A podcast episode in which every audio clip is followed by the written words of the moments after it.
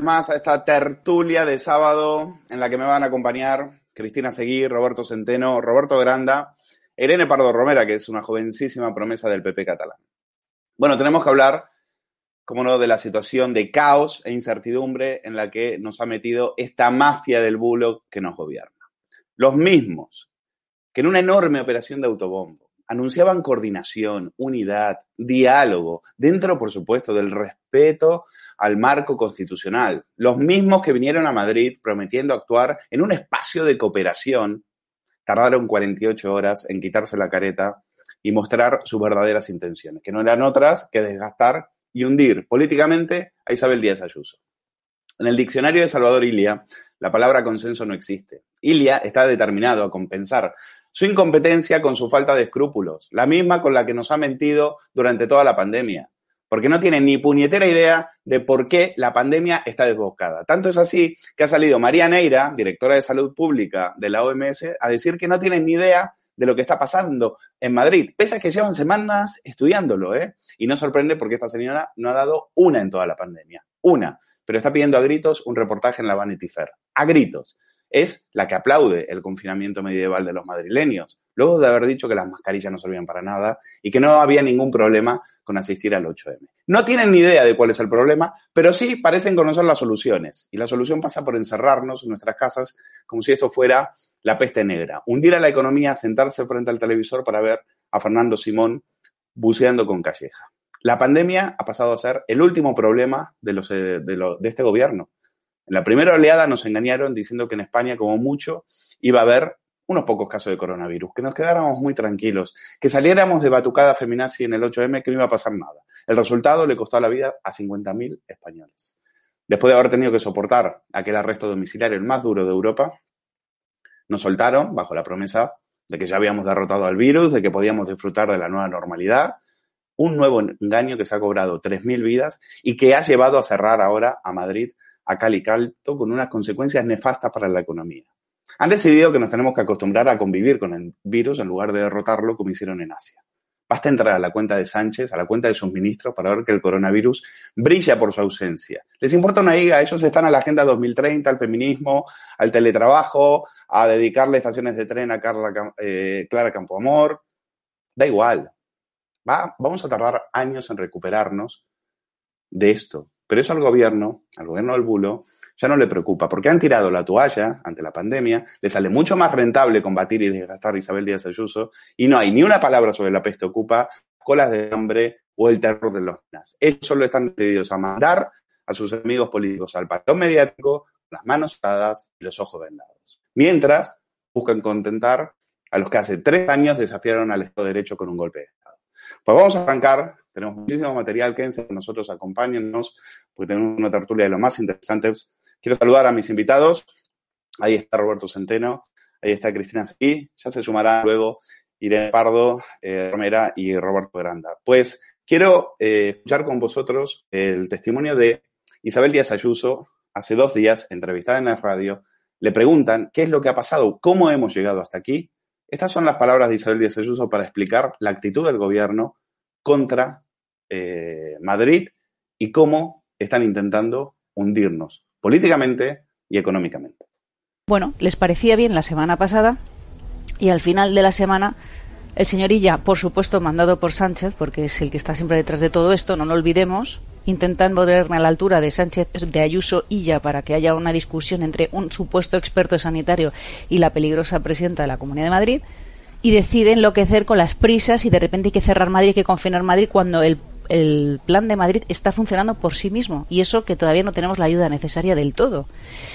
Y ya durante el fin de semana, hiperactividad de ella en todos los medios, de repente hay que confinar Madrid, todo es un desastre, transmisión comunitaria, todo horrible, como si todo estuviera colapsado, como si fuera la muerte, y obligatoriamente tener que ceder a sus eh, ideas, ¿no? Y el lunes hay efectivamente una, reunión entre el vicepresidente de la Comunidad de Madrid, el consejero, los ministros, y deciden que sí, que tiene que haber un acuerdo, que hay que tener la mejor voluntad para, para la reunión de ayer en el Consejo Interterritorial. Y bueno, sí, de acuerdo, todos estamos de acuerdo en el consenso. ¿Quién no? Pero ¿quién no quiere consenso? ¿Quién no quiere lo mejor para sus ciudadanos? ¿Y quién no quiere que este virus acabe? Pero eh, van filtrando durante la noche y ya por la mañana eh, ya te enteras de los datos de lo que te van a pedir en ese Consejo Interterritorial. A mí las cosas de los madrileños, las cuestiones de tantos ciudadanos, sobre todo cuando se habla de restringir la libertad de millones de personas, me parece que no se tratan como si se escribieran en la servilleta de una barra de bar.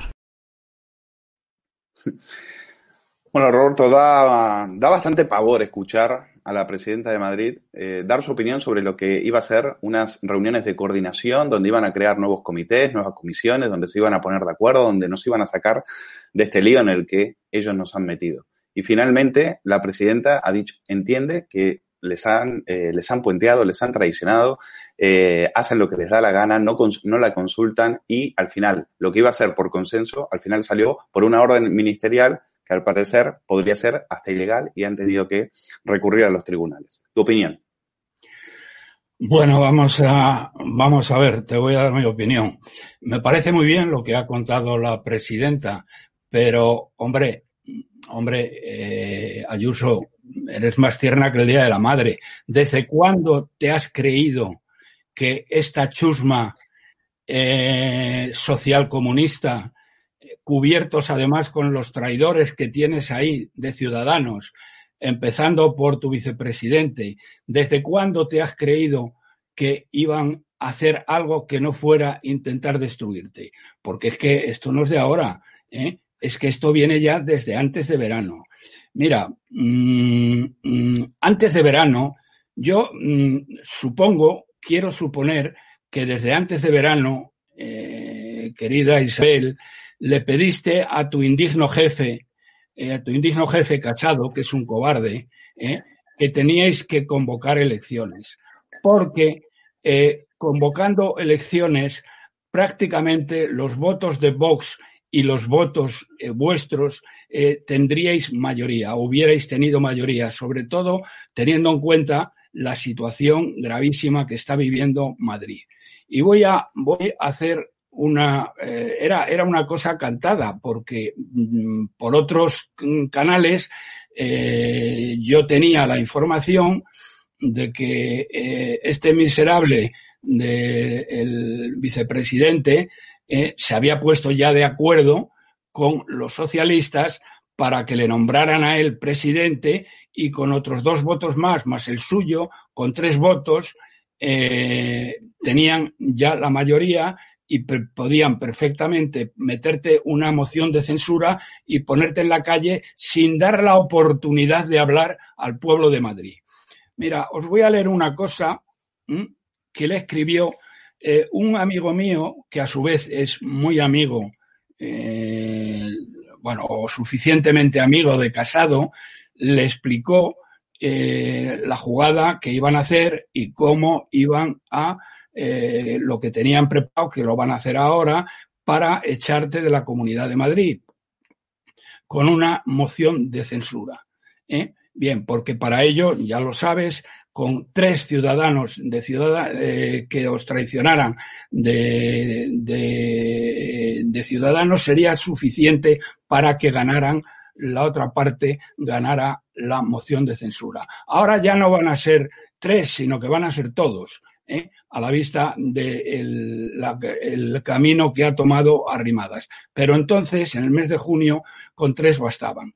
Bueno, pues mira, voy a leer, voy a leer el, el tuit con el que le contestó a mi amigo el cobarde de Casado. Querido X, no voy a decir su nombre, aunque tampoco me importaría demasiado. Las elecciones las carga el diablo, dice Casado.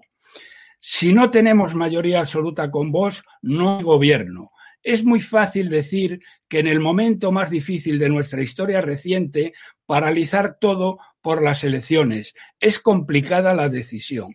Bueno, pues muy bien. Pues ahora, ahora, eh, querida Ayuso, eh, el problema no es el que lo que ha relatado, que también es decir, lo que ha relatado simplemente es algo que ya sabemos, que los socialcomunistas eh, no ni tienen palabra, ni tienen vergüenza, ni tienen honor, ni tienen nada de nada. Pero eso ya lo sabíamos. El problema ahora ¿eh? el problema ahora, mejor dicho, pasado mañana, es qué coño vais a hacer vosotros.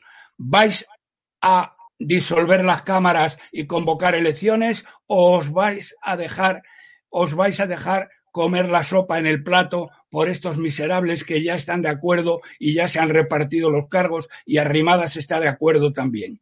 Porque este es el tema. El tema, el problema ahora mismo no son esta chusma canalla, que ya lo sabíamos. El problema es que el llamado líder de la oposición es un cobarde ¿eh? hasta decir basta.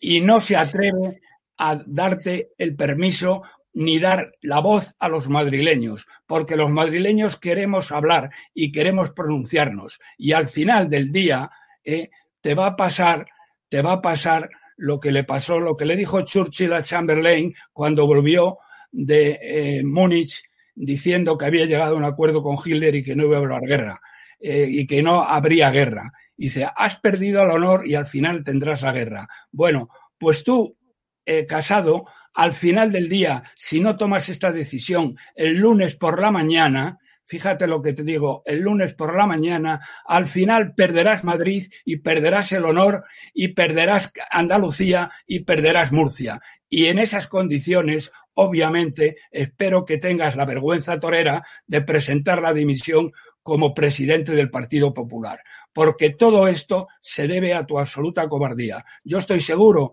aunque me contradecirá probablemente la presidenta de la Comunidad de Madrid, que Isabel Díaz Ayuso le ha pedido en varias ocasiones que le deje disolver y convocar elecciones. Y Casado se lo ha prohibido. Y como ella es una persona que ha nombrado Casado y es una persona de honor y una persona honesta, pues no lo ha hecho. Pero sabe perfectamente que la Comunidad de Madrid está absolutamente en riesgo y esto ya no es porque los otros sean malos, que lo son y todo, porque los de Ciudadanos sean unos traidores, que lo son y todo, ¿eh? sino porque Casado es un cobarde y no convoca elecciones de una santa vez ¿eh? y mandan a todos estos miserables a, a donde tienen que ir. Porque denle el, denle el voto al pueblo de Madrid. Casado, no digas que las elecciones las carga el diablo, pedazo de cobarde. Dale la palabra a los madrileños y que los madrileños decidan, porque ya sabemos perfectamente lo que hay. Pero solo tú puedes dar la palabra a los madrileños. Y si te quedas acoquinado debajo de la mesa, ¿eh? como hizo tu amigo Rajoy, eh, con el 1O que se metió debajo de la mesa, si tú ahora te ves debajo de la mesa, te quedarás sin Madrid, te quedarás sin honor, te quedarás sin Andalucía y te quedarás sin Murcia. Eso es todo lo que tengo que decir. Voy a. Tengo que escuchar otras declaraciones. En esa misma entrevista le preguntaron a Isabel Díaz Ayuso qué había pasado para que en 48 horas Ilia haya cambiado, haya pasado de felicitar por las medidas en el diario.es a Isabel Díaz Ayuso a imponer más restricciones y a poner y a arrinconar a la presidenta de Madrid. Vamos a escuchar eh, esas declaraciones y la comentamos con Cristina Seguí. ¿O qué pasó ahí, o qué cree que pasó ahí en esas 48 horas para que el gobierno cambiara por completo su discurso, su versión, su política, etcétera? El pasado miércoles, eh, el señor Illa decía en una entrevista en el diario.es no sospechoso de no ser mm, cercano a, sus, a, sus, ideas, em, que le parecía muy bien el plan de Madrid, que era muy correcto. Y efectivamente, para el viernes ya todo era distinto. Luego, esto está claro que no solo es el señorilla, sino quien ordena por encima al señorilla, que es Sánchez, que es donde estamos olvidando poner el foco, porque es Sánchez el que ha decidido esto pues sí, ya van en otro, en otro paso. Ya, ya Madrid es transmisión comunitaria, todo está terrible y ya, por supuesto, supuestas imágenes de hospitales están aterrando a la gente que está ya con miedo de acercarse a un hospital. Y quien haya. Eh, ya a partir de entonces, por supuesto, salen sus sindicatos, salen sus supuestos expertos que están por todas las televisiones, ya sale todo el mundo a contar lo mal, mal, mal que está Madrid para obligarnos. El cambio lo desconozco. Yo lo que sé es que nadie tiene aquí la varita mágica. A mí no tengo ningún ego en dejarme no solo ayudar, sino en que las mejores medidas se pongan cuanto antes. Pero que alguien me diga cuál es la receta, porque yo tengo claro que el plan de Madrid, además de que ya está dando sus frutos, es el mejor. Lo está haciendo incluso ahora mismo la administración en Estados Unidos y en otros muchos países. Test rápidos, cuarentenas y que la vida siga. Bueno, eh, sorprende que Isabel eh, Díaz Ayuso no sabe, reconoce que no sabe cuál es el motivo por el cual han cambiado de 48 horas, quizás lo sabe, pero eh, eh, prefiere, mm, prefiere todavía dejar la puerta abierta a algún tipo de entendimiento o negociación. Eh, ¿A ti qué, cuál es la impresión que te da, Cristina, con respecto a la actitud del gobierno? ¿Por qué en 48 horas han, han cambiado de opinión y han decidido arrinconar y hundir a Madrid? Es que el gobierno siempre ha sabido que sin Madrid, eh, habiendo un reducto de libertad económica, de libertad educativa y de, libertad en definitiva, eh, sin dar ese golpe no se puede consumar el proyecto totalitario que el Partido Socialista y que Podemos y que los independentistas quieren fraguar en España. Y es su tercera república. Y de eso no te quepa ninguna duda. No ha habido una verdad en este gobierno, en absoluto. Aquí hay un discurso viciado en el que además a mí me está preocupando muchísimo, me, está pareciendo bastante deplorable la actitud de ciertos eh, periodistas, mmm, en teoría constitucionalistas o en teoría moderados, a esos que no sacas de esa nada ideológica, de esa cobardía llamada centrismo, que no es más que un chantaje. Porque yo no paro de ver estos, esta última semana a periodistas que eh, entran dentro del chantaje de yo no quiero una tercera España, yo no quiero polarización, lo cual también he tenido que escuchar a Albert Rivera estos días, que está, mmm, parece que se está olvidando de que está presentando un libro, no es el líder de un partido político. Está volviendo a hablar de la polarización en España. En España no hay dos o tres Españas a la gresca. Hay una España y una anti-España. Una anti-España que se quiere cargar Madrid, que quiere que hayan 600 millones de pérdidas semanales que ya están cuantificados por la eh, Confederación Empresarial de Madrid, eh, 600 millones a la semana eh, con este proyecto y con esta em, orden ministerial de, del Gobierno de España, porque recordemos, no es un estado de alarma, no es una ley, no, es una ley orgánica, no es em, ni siquiera eh, un decreto ley. Es una orden ministerial, es por mis cojones. Y eso es lo que está haciendo este gobierno con Madrid, para arruinar Madrid. ¿Os acordáis de cuando eh, salieron hace, eh, no sé, en diciembre, en, en enero, diciendo que mmm, Madrid hacía dumping fiscal porque las demás, el resto de las comunidades autónomas asfixiaban a los ciudadanos y Madrid no tanto como el gobierno de España quería? El gobierno quiere cargarse Madrid y no hay tres Españas ni dos Españas a la gresca. Hay un gobierno que, tar que tardó, demoró dos meses la toma de decisiones y que eso nos llegó a costar de 800 a 900 muertos al día y que todavía tenemos 24.000 muertos sin reconocer en este país, que compró test rápidos que no servían para nada a empresas acusadas de fraude fiscal, que compraron test rápidos y material a empresas con dudosas relaciones con líderes del PSC, de donde viene, por cierto, el filósofo independentista de Illa, que no vale absolutamente para nada, y que además dijo que en este país no había que llevar mascarillas porque no servían para nada. ¿Dónde están eh, las personas mayores de las residencias que este gobierno no ha cuantificado y por las cuales han prohibido a sus propios políticos de diputaciones, de alcaldías, de comunidades autónomas eh, que hicieran siquiera eh, o que guardaran luto o que pusieran la bandera media asta? Este gobierno es el, el gobierno de la vergüenza. Es el gobierno responsable de 900 muertes al día durante tres meses. Y esta es la guerra. Y eso hay que repetírselo sin descanso a todos los periodistas que están jugando a posicionarse en los dos lados para saber cuál de las dos partes gana. Y estar bien cómodos después. Pues señores, es el momento de tomar partido. Porque yo se lo digo como valenciana, yo que vivo en una, comunidad gobernada por nacionalistas y por socialistas, como caiga Madrid, a los españoles y les va a quedar bien poquito ya. Bueno, vamos a escuchar, eh, quiero comentar unas imágenes de Sánchez que, que, eh, pero las prefiero comentar con Irene Pardo. Eh, antes que eso, eh, tengo que hablar con Roberto Centeno para pedirle una opinión, porque Roberto tiene un compromiso y, tiene que dejarnos. Y quiero preguntarte sobre Trump. Roberto, tú que eres un, un experto en, en, esta materia, Trump ha dado positivo por coronavirus y te pregunto, ¿esto ¿A quién beneficia? Le pilla en plena campaña, le pilla cuando en los debates, todavía con algunos debates pendientes, cuando venía arrasando y destrozando a, Joe Biden. ¿Qué, eh, ¿Qué, puede pasar? ¿Esto puede afectar esta eh, carrera ascendente que venía, este viento a favor que, con el que estaba contando Trump? Vamos a ver, eh, depende. Yo espero que no, pero depende. ¿De qué depende?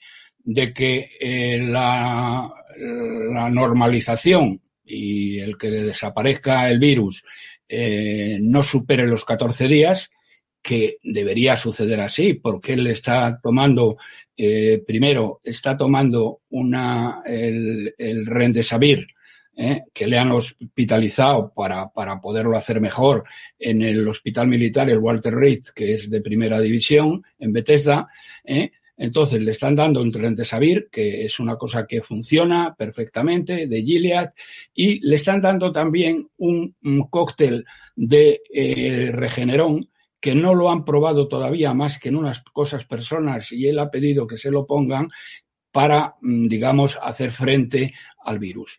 Entonces, para, mm, para sintetizar, si en 14 días, eh, que en teoría deberían ser menos días, ¿eh?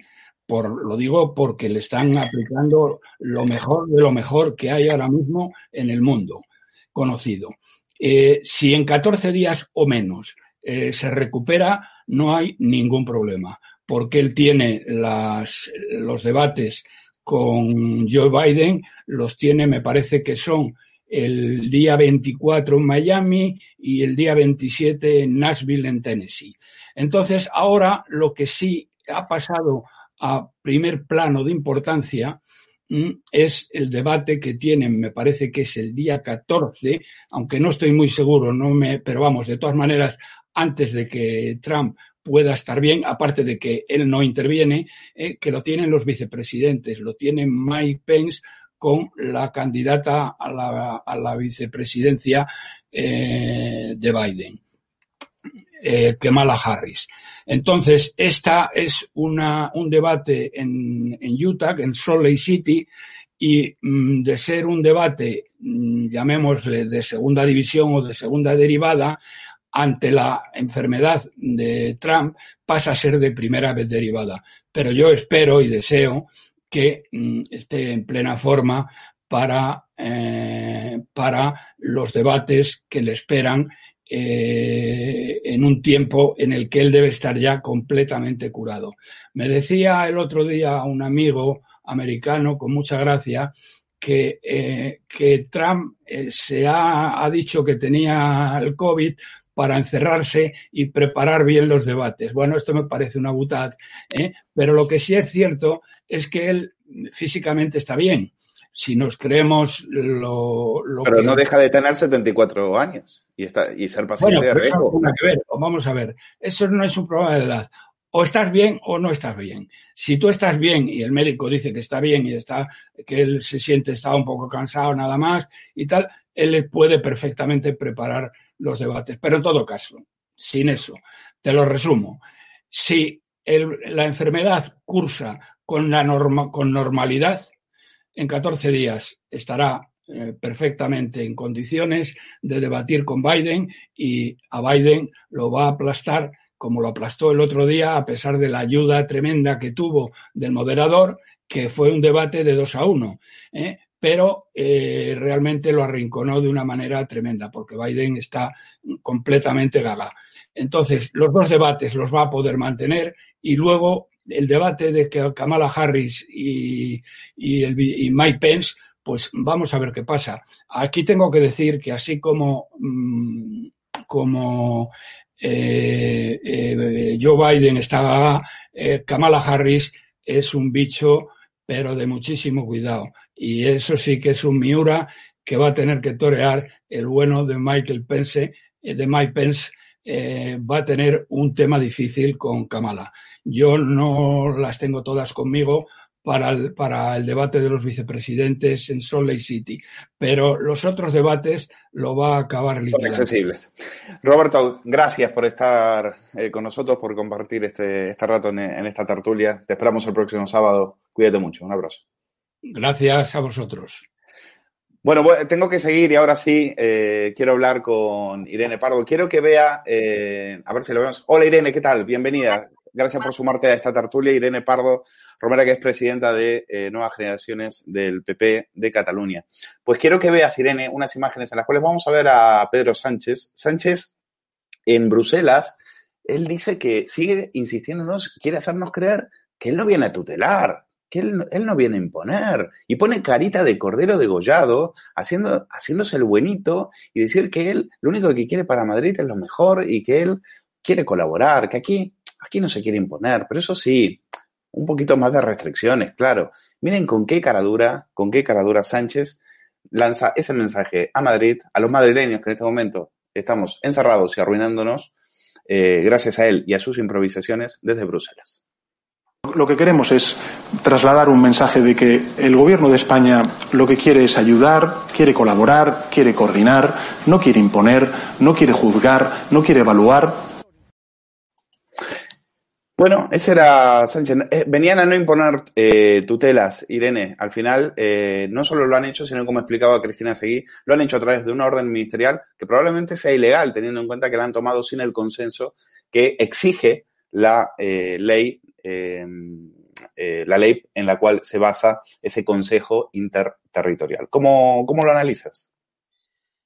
Bueno, si, si no, no, viniera, bueno, al final se ha dicho, lo ha dicho Cristina Seguí eh, y el señor, el señor Centeno, ¿no? Al final Madrid es el centro neurálgico de, esa libertad que, que, al final no, nos envidia, sobre todo a, muchos que vivimos en otras partes de, España, ¿no? Por ejemplo, a mí como catalana, ¿no? Siempre he visto la capital, Madrid, como la capital de la libertad en, nuestro país y es el centro del poder. Lo que está claro es que, el Partido Socialista alardea mucho de, esa revolución y señala mucho a la oposición como, ¿no? Como, es como si fuéramos sobre todo al Partido Popular, parece Franco reencarnado, ¿no? Siempre nos tachan de fascistas, de, de fachas, de, de, de, de ese, encarnamos un poco esas figuras de hace 70 y 80 años, pero lo que está claro es que el Partido Socialista, el gobierno de Pedro Sánchez, lo que venimos viendo desde, desde febrero, marzo hasta ahora, es que utilizan todo para imponer cualquier cosa. Tenemos que recordar qué hicieron durante el estado de alarma, ¿no? ¿Para qué sirvió el estado de alarma más allá de confinarnos, ¿no? Porque eran incapaces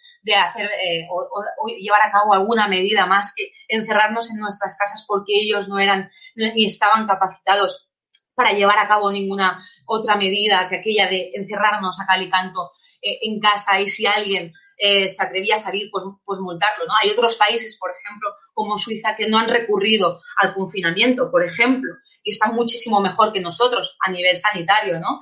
Entonces, eh, bueno, es, es, una de las cosas que, ellos alardean en Bruselas, ¿no? Como, cuando vinieron también en su día eh, entrando por, eh, por, su sede en Ferraz como si hubieran conseguido algo y no consiguen nada, ¿no? Simplemente es puramente propaganda electoralista eh, de cara a sus, a, sus votantes, ¿no? Eh, de, que al final abanderan eh, algo que, no están abanderando absolutamente nada. Y si al, al final les importase tanto la salud, eh, o vieran que Madrid hay unos datos muy graves y fuera tan grave la situación que desconozco porque tampoco, tampoco vivo allí y demás, pero por lo que parece, los rebrotes son importantes, pero también son importantes en otras comunidades autónomas. ¿no? También es importante los rebrotes en Navarra, que a nivel estadístico superan a los de Madrid, también son importantes los rebrotes en, Aragón o en Baleares. ¿no? Pero parece que el virus allí afecta de una forma diferente, porque allí como gobierna el Partido Socialista, gobierna Podemos también con ellos, pues entonces allí el virus no afecta, no afecta. Tú puedes venir de cualquier lugar de Europa a Madrid, pero los madrileños eh, que viven en Madrid capital no pueden irse a, a otra ciudad, a, a Parla, ¿no? No pueden irse a Fuenlabrada, como decía también en un tuit Isabel Díaz Ayuso. Entonces, aquí se ve claramente que, que, que Pedro Sánchez antepone sus intereses electoralistas que, los, que, al final que la salud de los españoles, ¿no? Y es una frivolidad, y, incluso lo digo por mi parte, poder llegar a decir esto. Pero es que es lo que hay. Es lo que hay, es lo que está demostrando. Irene, ¿hay que adelantar las elecciones en Madrid? ¿Sí o no? Yo, yo considero que, que, no es un momento ahora mismo para adelantar unas elecciones. Yo estoy ahora en una pre-campaña, ¿no? Y en un momento de, de, una pandemia donde otra vez vuelve a haber un, eh, muchos muertos, ¿no? Eh, por, por, por, coronavirus, no solo en España, sino también a nivel, a, ni, a, nivel europeo y mundial, pues yo creo que no es un momento para adelantar, adelantar elecciones. En Cataluña tenemos elecciones porque es lo que hay, es lo que ha pasado. Han inventado un al que era presidente, entonces iremos seguramente a, a, elecciones, ¿no? Pero yo me quejo también de que, de que lleguemos a este punto, que estemos ahora mismo con cuatro meses de inestabilidad política. Bueno, llevamos años inmersos en una inestabilidad política, no, pero ahora con un gobierno interino en funciones durante cuatro meses en plena pandemia. Yo creo que Madrid, en la situación que está, yo creo que Isabel Díaz Ayuso es muy fuerte, lo está demostrando, lo lleva demostrando muchísimos, muchísimos meses, acordados también en pleno estado de alarma, cuando eh, el mando único era Pedro Sánchez y su gobierno, que seguían atacando a Madrid aún no teniendo competencias en ese momento las comunidades autónomas, o sea, la culpa de lo que está pasando en Madrid desde el minuto uno para el Partido Socialista es Ayuso, incluso cuando, cuando había estado de alarma en este país. Entonces, yo creo que ahora mismo la responsabilidad que está teniendo eh, Isabel, que ella misma dijo hace dos semanas, entre el 10 y el 11 de septiembre, que no se planteaba para nada unas elecciones, aquí discrepo un poco con lo que estaba diciendo el señor Centeno, eh, ni Pablo Casado tiene el botón de las elecciones, eh, la que tiene eh, ese, ese botón es Isabel Díaz Ayuso y ella misma eh, dijo hace dos, tres semanas que lo descartaba totalmente. Yo creo que es más necesario que nunca que Isabel esté al frente, que lo está demostrando, que está siendo buena presidenta, que ha demostrado desde el minuto uno que ella puso en marcha el hospital de IFEMA, fue la primera que cerró parques y es, es y es la primera que está liderando incluso cambios en, eh, en el, cambios Irene, Irene el, el, problema no se llama Isabel Díaz Ayuso, el problema se llama Ignacio Aguado. Eh, entonces, vamos a, quiero comentar unas, eh, resulta que Ignacio Aguado, después de haber eh, salido a colgarse la medalla de mediador en, en, medio de esta negociación y tener que haber sido después eh, desmentido por el propio eh, consejero de Sanidad, Ruiz Escudero, en Madrid, pues ha quedado como un traidor, es decir, ha jugado de forma desleal. Y no conforme con esto, se fue a Televisión Española se fue a Televisión Española a quejarse y a decir que él, a contradecir a Isabel Díaz Ayuso y a decir que él lo que quiere, que él no, él no, él no cree que hay que ir a la justicia, a recurrir, que él cree que hay que aceptar como borreguitos las decisiones que tome el gobierno. Lo voy a comentar con Cristina Seguí y con Roberto Granda. Vamos a escuchar a, eh, a Ignacio Aguado en Televisión Española. ¿Sabe cuántos españoles han fallecido en las últimas 24 horas? 182. 182 en las últimas 24 horas.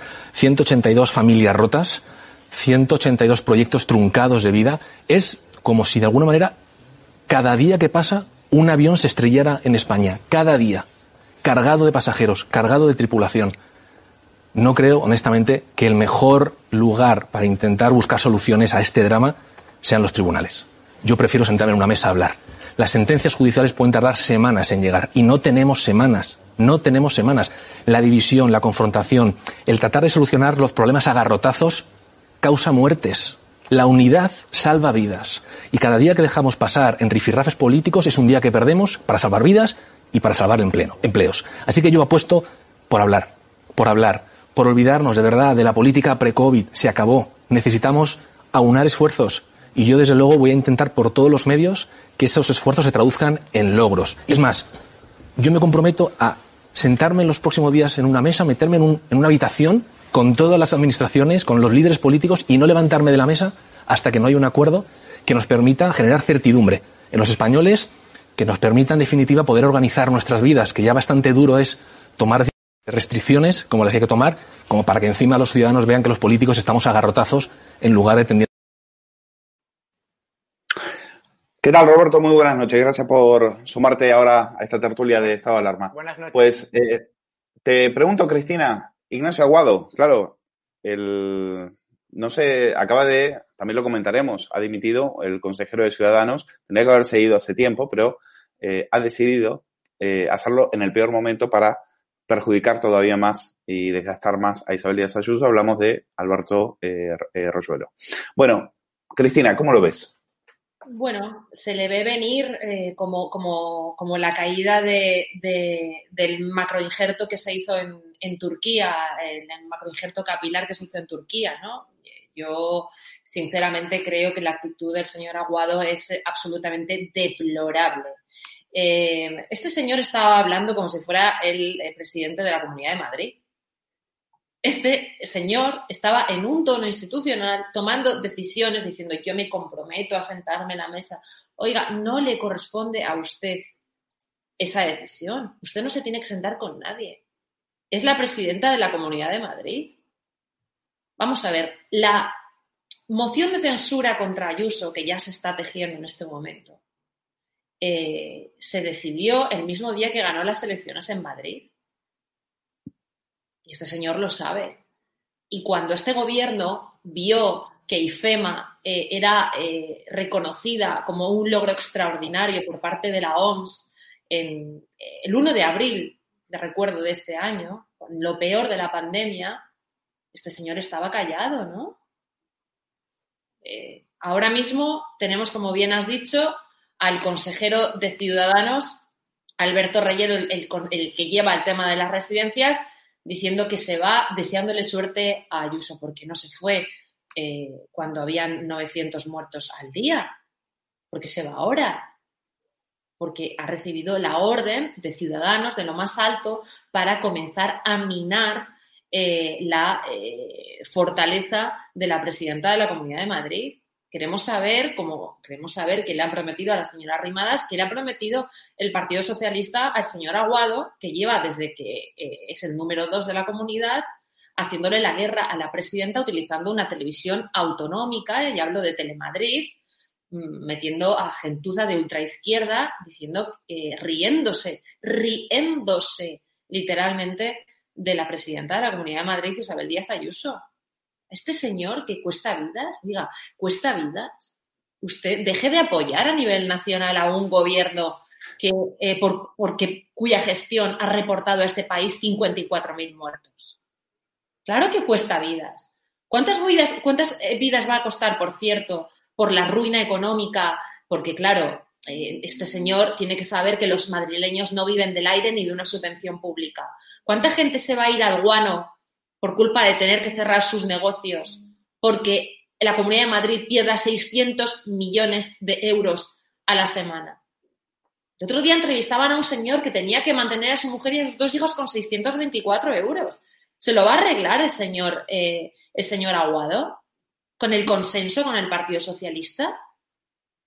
Pero, pero dinero para dinero para Telemadrid, para la Telemadrid del amigo de Ignacio Aguado, el, el que en este momento le está eh, utilizando el dinero de los madrileños para pagarle a las productoras de Ana Pastor y de Antonio García Ferreras, para eso sí que hay. Es decir, para los madrileños que están en las colas del hambre en este momento en, eh, en los barrios eh, más vulnerables de Madrid, para esos probablemente esos tendrán que seguir haciendo horas y horas de cola por una bolsa de comida. Pero las productoras, las productoras que están trincando, trincando con documentales de Franco, eh, patrocinados por, eh, financiados por Neutral, en la, en la Telemadrid de Ignacio Aguado, que no la de Isabel Díaz Ayuso, de Ignacio Aguado, pues eh, para eso, para eso hay muchísimo dinero, para que eh, eh, y demás sigan estando ahí, para eso, eso no va a haber, para eso no falta.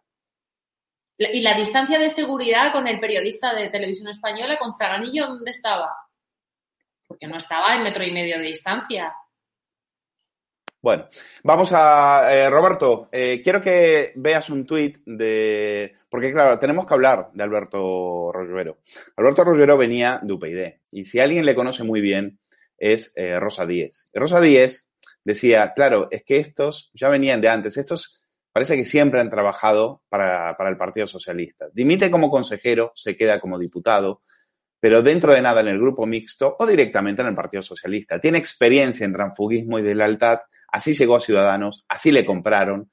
La moción de censura está cada día más cerca. Rosa Díez les conoce porque estos en su momento conspiraron contra ella y ahora están conspirando contra Isabel Díaz Ayuso. Mm. Quiero, eh, Roberto, dame tu análisis de esto y de cómo ves la situación, que hay que ir a elecciones, qué hay que hacer con Aguado y demás. Bueno, es que estos matrimonios de, conveniencia de la política, estos pactos, por ejemplo, de PP Ciudadanos, no casa muy bien, sobre todo porque Ciudadanos le da igual Juana que su hermana. Es decir, Ciudadanos pacta con el PP aquí, pacta con el PSOE en otro sitio, y yo no sé si pactaría hasta con Podemos.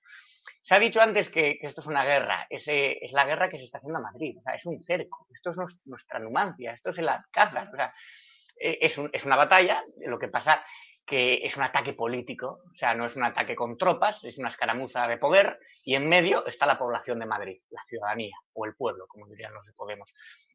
Eh, le leí a Alfonso Usía decir que, las guerras desde Carlos IV empiezan en Madrid y en Madrid se terminan. Yo creo que aquí se terminarán de una forma u otra porque esto ya es insostenible. Es decir, esto es un, ataque en toda regla, pero ya de antes, o sea, no solamente de ahora. Eh, como recordaba Cristina durante el estado de alarma, eh, pidieron mascarillas y cuando estaban en las farmacias decían que eran demasiado buenas.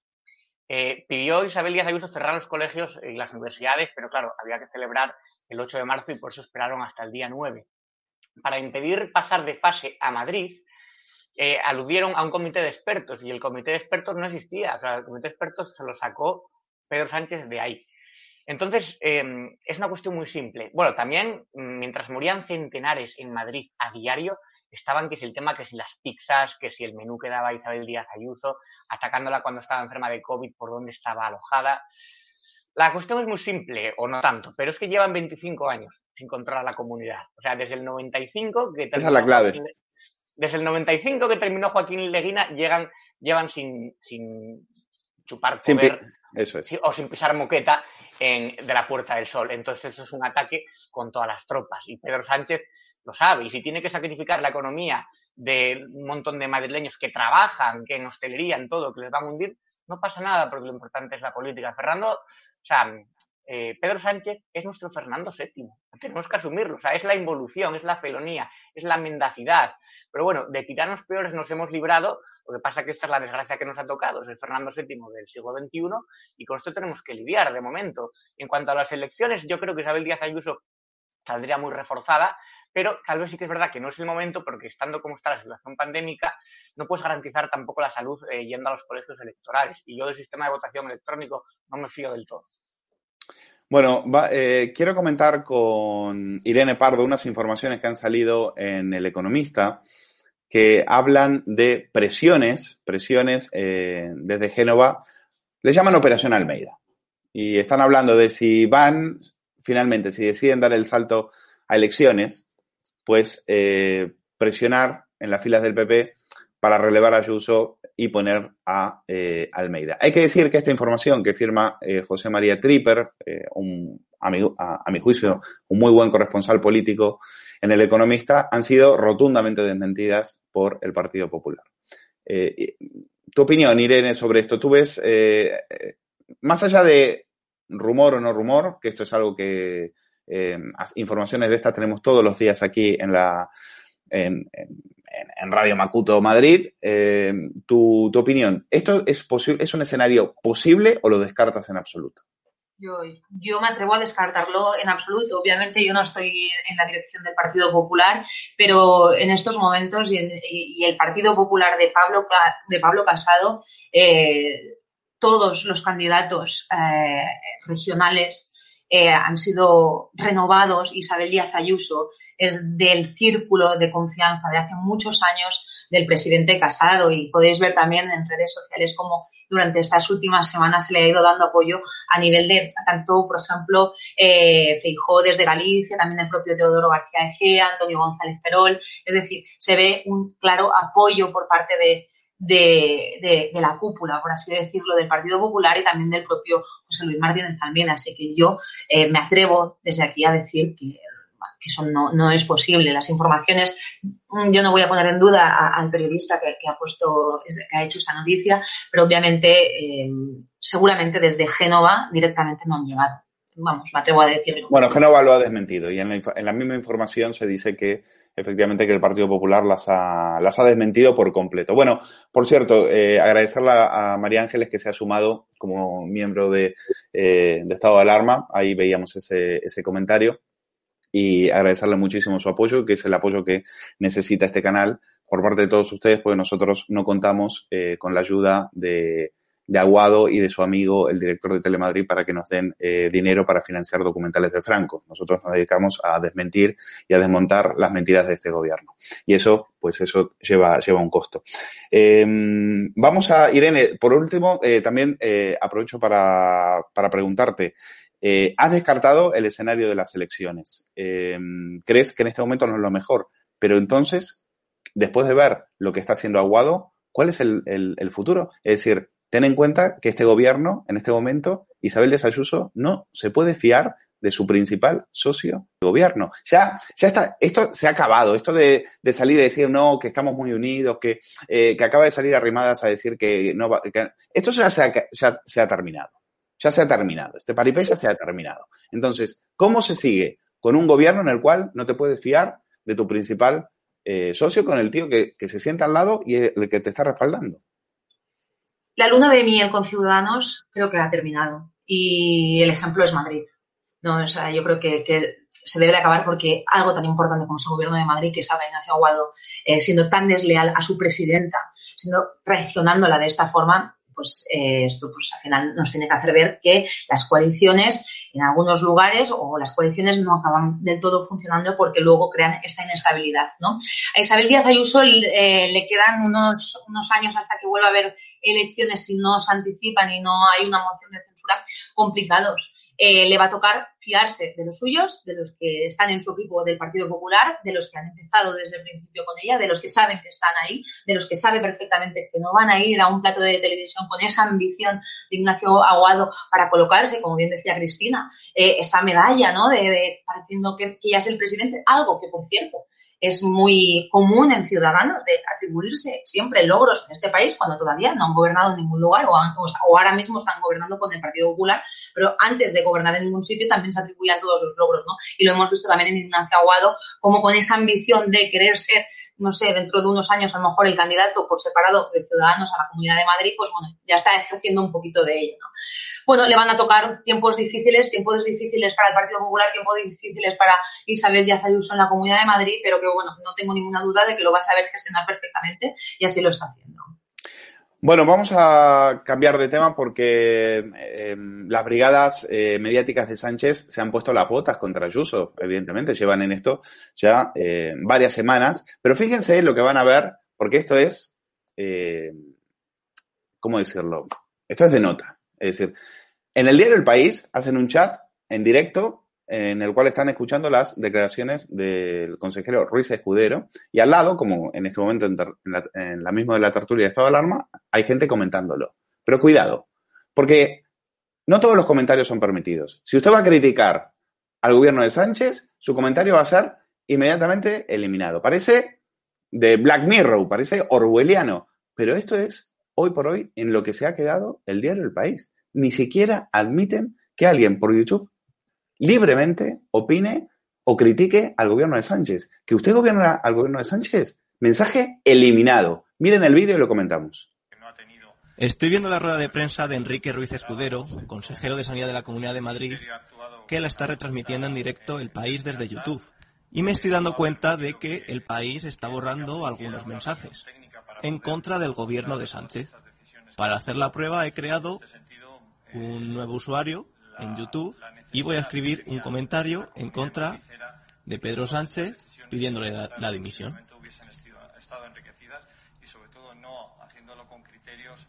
estrictamente, eh, digamos, estrictamente eh, que no respondiesen a criterios estrictamente técnicos, que es lo que nosotros planteábamos en todo momento.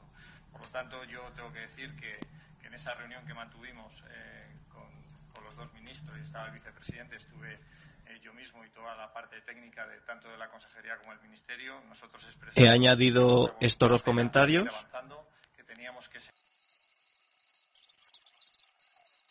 y ahora voy a añadir otro con Sánchez dimisión.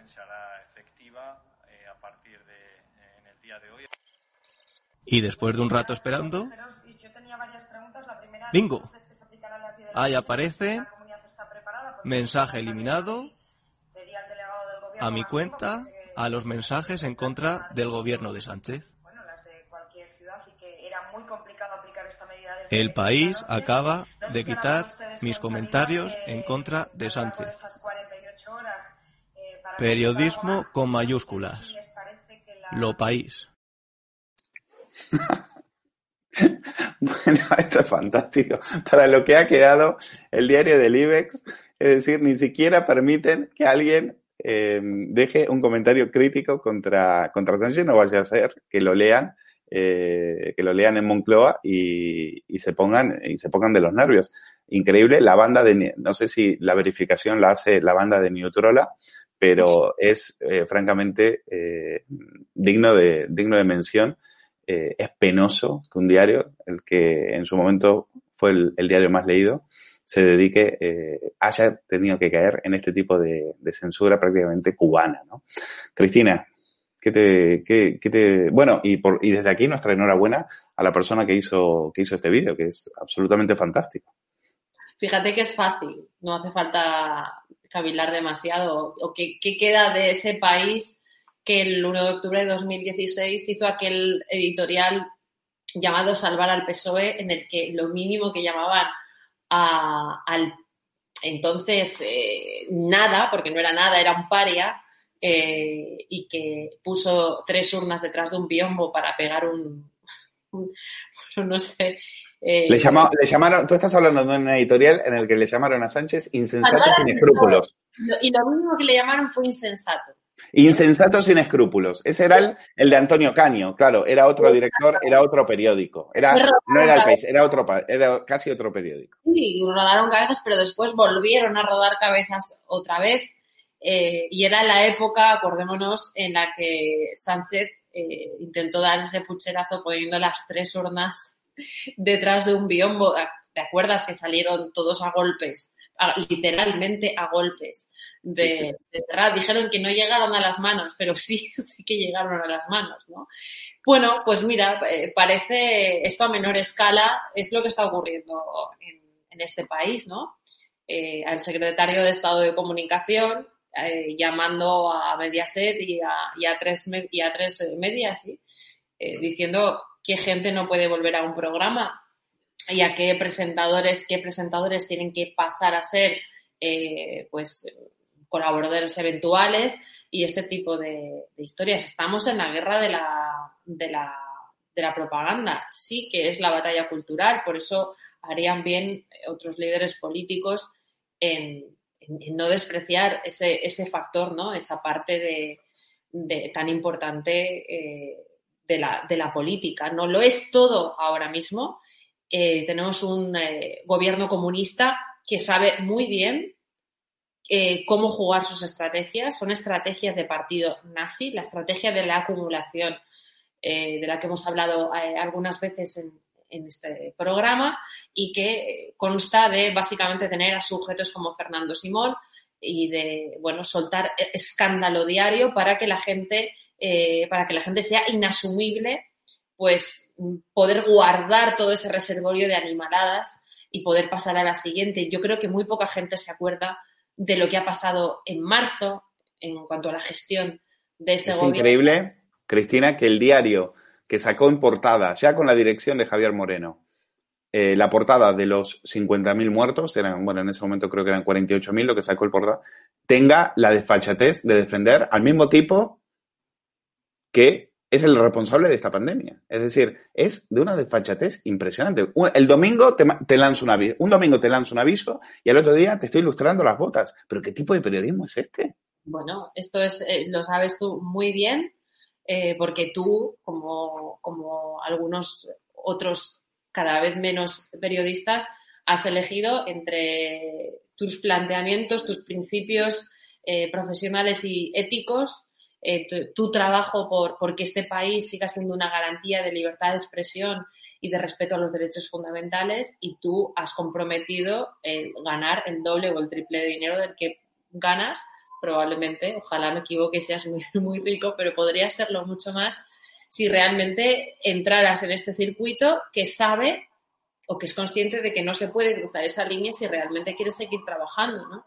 Y yo apuesto porque siempre merece la pena seguir la línea que tú has seguido y, y la que hemos seguido algunos No, desde aquí no, desde aquí no pretendemos eh, dar lecciones de, de, periodismo a nadie, no queremos eh, ni, ni, lecciones éticas, simplemente nos llama la atención eh, algunas prácticas, algunas prácticas que son más propias de una dictadura que de, de, un partido, de un, de un país que es la octava potencia del mundo, un país de la Unión Europea y en el cual se tienen que respetar como mínimo cierta libertad de dejar una opinión en YouTube. Pero es que eso, la, eh, eso la, ese tipo de censuras es propio de la dictadura china, de la dictadura eh, cubana, de la dictadura venezolana. Claro, modelos que, este, que, este, que, que parecen encandilar a los que en este momento están en la, en la Moncloa.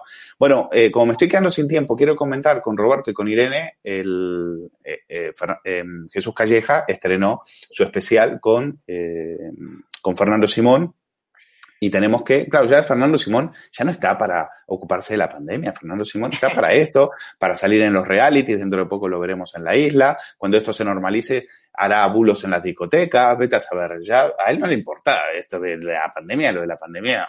Se han despreocupado, no les importa. Miren los timelines de los ministros, ninguno menciona absolutamente nada. A, lo que a lo que están ellos es a su agenda 2030 y a exterminar civilmente al Partido Popular. Vamos a escuchar las palabras. Esto es muy grave lo que van a escuchar ahora, porque Fernando Simón, no sé si consciente o inconscientemente, reconoce que ya desde enero estaba trabajando entre 13 y 14 horas al día porque se venía una pandemia eh, de las gordas. Lo sabían en enero. Si lo sabían en enero, ¿por qué dejaron hacer el 8M? Escuchen a Simón. ¿Cuándo os alertáis ya Ostras, menudo lío tenemos encima. Mira, la tenemos encima. 16, yo creo que fue el 16 de enero cuando ya empezamos a trabajar 14, 15, 16 horas todos los días. Bueno, eso lo escuchaste, 14, 16, en enero, en enero, el mismo tío que estaba diciendo para esas fechas, o, o, o post, incluso posterior, que aquí no iba a pasar, ni, no íbamos a tener ni un caso de coronavirus, ya reconoce que en enero estaba trabajando entre 13 y 14 horas. Es decir, la mentira es constante. Desde que Irene eh, Montero reconoció que el día del 8M no fue mucha gente por el tema del coronavirus, que no teníamos un testimonio igual. Tengo muy poco tiempo, así que les pido un titular a Roberto a Irene para, para despedir el programa. Nada, simplemente decir que el coronavirus cuesta vidas y que esta negligencia cuesta vidas y que claro que lo sabían, es que recibieron informes. Aún así, después de enero, aunque él lo supiera, siguió diciendo que era una gripe común y animó a ir, animó a ir, bueno, dijo a mi hijo que haga lo que quiera, mientras Carmen Calvo decía que nos jugaba la vida. Por lo tanto, esto es una negligencia en toda regla, nada más, Luis. Nos, nos iba la vida en ello y vaya que si nos iba. Eh, mañana tenemos Despierta España con Eric Hoyos para las similitudes que hay entre el ataque a la figura del jefe de Estado y los procesos bolivarianos en el socialismo del siglo XXI para hacerse con el poder. Es decir, cómo están imitando punto con, por punto lo que se hicieron antes en otros países. Así que mañana por la noche os veo a la audiencia de Estado.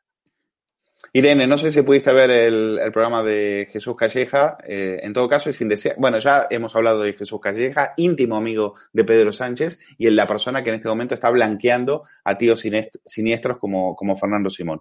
¿Qué te ha parecido? La, ¿Cómo te has quedado al escuchar a Simón decir que ya en, en enero estaban trabajando eh, contra el coronavirus? Yo, al mismo yo, tiempo que lo negaban públicamente. Yo no, yo no lo vi porque me parece muy sinvergüenza aparecer eh, en el planeta Calleja explicando sus vacaciones cuando ningún español ha podido casi disfrutar de vacaciones y muchos por, por, la situación y otros porque el dinero del ERTE no les ha llegado todavía a día de hoy. ¿no? Entonces este señor sí se ha podido ir a descansar. Bueno, eh, nos deja ese titular de que en enero lo sabían y encima tienen la poca vergüenza la poca vergüenza de pedirle a su fiscal, a su fiscal con carnet de Partido Socialista, a la fiscal general del Estado, que archive las querellas que tiene este gobierno. ¿no? O sea, después de decirnos a la cara a todos los españoles que lo sabían desde enero, después de agitar socialmente a los españoles a que salieran el 8 de marzo a la calle, eh, también dicen y tienen la poca vergüenza de decirle a su fiscal con carnet del Partido, del Partido Socialista que archiven todas esas querellas. Pues bueno, juzguen ustedes mismos. Ese es el titular que yo al final el resumen que hago de todo. Bueno, eh, por si faltaba algún tipo de engaño, por si nos tenía que sorprender este gobierno con alguna mentira y algún vuelo más, pues ahí queda ese de Fernando Simón, que insisto, no le va a pasar ningún tipo de factura porque sus eh, brigadas mediáticas siguen considerándole un héroe. Fernando Simón para ellos es un héroe. Eh, lo tengo que dejar aquí. Cristina Seguí, Roberto Granda, eh, Irene Pardo, gracias por haberme acompañado hasta aquí y a ustedes, sobre todo espectadores de Estado de Alarma, haberse quedado hasta, hasta nosotros. Quédense porque viene un directo con eh, Miguel Frontera, que como siempre ya le conocen, habla sin pelos en la lengua. Gracias por haber estado ahí, cuídense mucho, hasta el próximo sábado.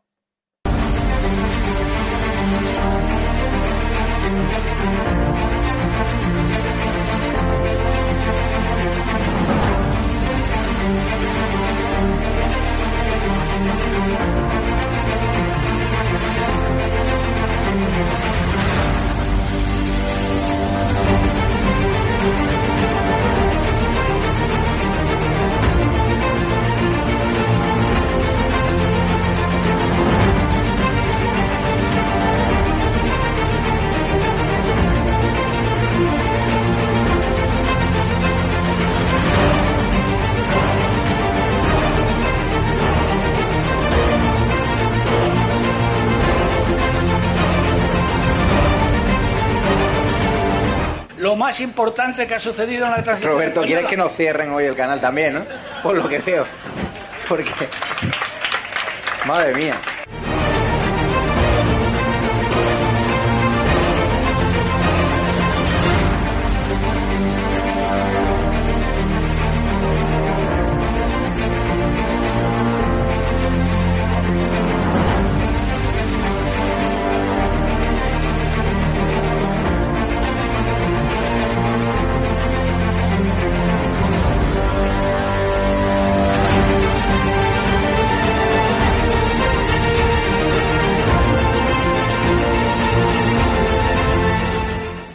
No va a tener, como mucho, más allá de algún caso diagnosticado.